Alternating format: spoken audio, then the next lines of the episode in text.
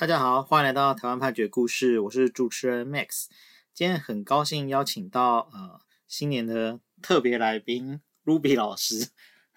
哎，各位听众朋友，大家好，我是 Ruby。好，那呃 Ruby 老师是就是就是老师嘛？是。对，好，那我们今天是呃大年初二哦，那新的一年我们就跟大家分享一些这个。呃，新的法律制度的东西这样子啊，好，因为今天可能很多的判决故事都比较没那么开心啊，我们过年期间还是给大家一些正能量。是在这边也是要祝大家恭喜发财，兔年行大运哦。好，那第一个大概就是呃，大家应该或多或少都有听说，就是那个十八岁好，要就是成年的年龄改成十八岁。嗯，嘿，那这件事情呢，它是在民法第十二条哦，就是原本是满二十岁为成年，现在变成呃满十八岁为成年，是，对，所以现在民法跟刑法都一样了。呃，你也可以这样说，因为但他们的他们的这个词跟意思其实是不一样的。哦，哦，对，因为在民法这边呢，呃，那民法这边它主要是成年与否啊，它是在讲性行为能力的事情。是好，那在刑事这边呢，我们可能讲的是用责任能力，好、哦，他们两个还稍微有点不一样，可以说就是比较 咬文嚼字这样子，但是都是十八岁，对对对，都是十八岁了，这上面的责任了，对，就是你你到十八岁，你对于自己的呃某程度你的人生，你要自己来做决定，好，那你要自己承担这个责任，这样子，嗯嗯，好，那行为能力是什么？这个 Ruby 老师知道吗？嗯，根据我很久以前念 念的，就是诶、欸，在法律上面的一个行为，你要负起责任。好，就讲跟没讲一样，那还是请你来 说明一下。对，就基本上你讲的没有错，就是说，嗯、呃，我们举一个，我们我们先讲。这个民法第十三条哈，第十三条的规定是说，呃，未满七岁的未成年人是无行为能力的，那，满七岁以上的未成年人是有限制行为能力。好，那意思就是说，这个七岁以下的小朋友，我们知道他还很小，不懂事，所以他说的东西呢，在法律上其实就是我们就是当做没有这件事。嗯，好，那七岁以上呢，就是哎，他好像稍微可以承担一些责任了。嗯，好，那所以呢，我们就。我们就尊重他的意思，好，那但是呃，这个时候的，就是呃，现在是七岁到十八岁这个年龄段，他们可能就是有一点知识，但是又还不够成熟。嗯，从法律立法者的角度来说，觉得他们还不够成熟，所以限制他们哦去做一些事情。嗯，那相对的来说啊，就是呃，他们这些限制行为能力人，他们的。他们在做意思表示，就是比方说他要订买卖契约，好，类似这样的状况，原则上都是要得到法定代理人的允许才能做，就是要有一个大人，大人来呃照顾他。譬如说要签一个同意书之类的，像是呃，比方说小朋友，比方在学校参加一些活动，可能就需要家长签一些文件。对对对，那那些东西其实他的他的意思其实就是说啊，这件事情要经过大人。你的法定代理人的同意才可以去做，嗯，好，对，那这个东西，嗯，其实也会牵涉到假设就是夫妻是离婚的状况，好、哦，那这个时候法定代理人会是谁？就是我们常常诉讼中在讲啊，抢监护权，类似这样子的概念，哦、它其实会有一点联动到，嗯，好，那当然我们呃可能就是比较比较容易想到的就是说啊，那我们这个七岁到十八岁啊。难道你买饮料干嘛什么之类的你 也会需要吗？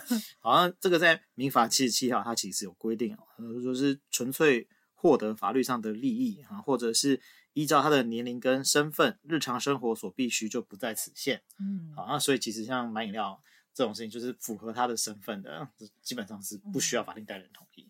对，但是有一些它有特别标示，譬如说买烟酒啦，然后买彩券啊，嗯、是不是还是都是要成年人的同意？嗯、对，有一些是它的法规有特别的规定啊、嗯，那就还是依照特别的法律。那想请问一下，现在这个网络上交易很多，那他要如何认定说在进行购买行为的这个是不是成年人？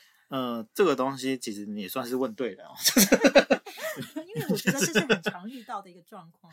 应该是说啊，现在网络这个东西，它其实呃，我们在锁定说这个交易的人的身份，好，他的身份识别的这个时候，嗯、我们不是在交易的当下才去锁定他的，嗯、而是比方说你今天呃，你要绑定信用卡，哦，你要绑定账号，嗯、这个时候你可能是需要做手机的认证。那手机的认证，你可能是在办门号的时候，你是需要带双证件的。哦，哎，对，现所以现在办手机其实也是有年龄限制。是是是，哦、所以其实呃这些东西它等于是它不是在交易的当下去做把关，而是在前面去做把关。哦、那换句话说，就是如果你前面就是都有都就都你呃等于说你自己已经办好一套啊，但是你给小朋友就是哎没有特别限制哦，把指纹的解锁什么也都给他了，那这个时候可能将来在认定上就会有。就就会有问题，这样子。哦，原来是这样。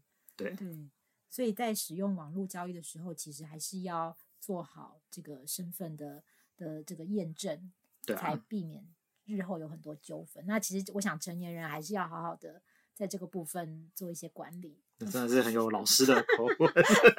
不好意思，职业病。好，那。这个再来第二个，就是可能大家也常常会听到的，就是国民法官法。这个东西其实，呃，也已经大概推广了两年多了。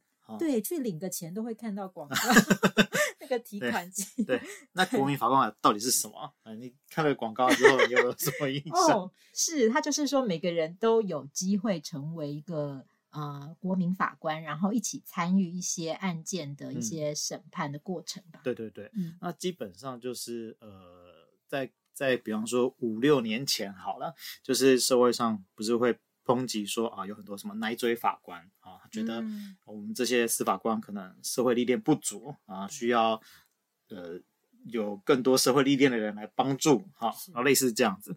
那所以国民法官法呢，它基本上就是说。有法官三个人，哈，就是目前的案件也都是三个人啊。那还有国民法官六个人，哈，去共同去组成一个国民法官的法庭。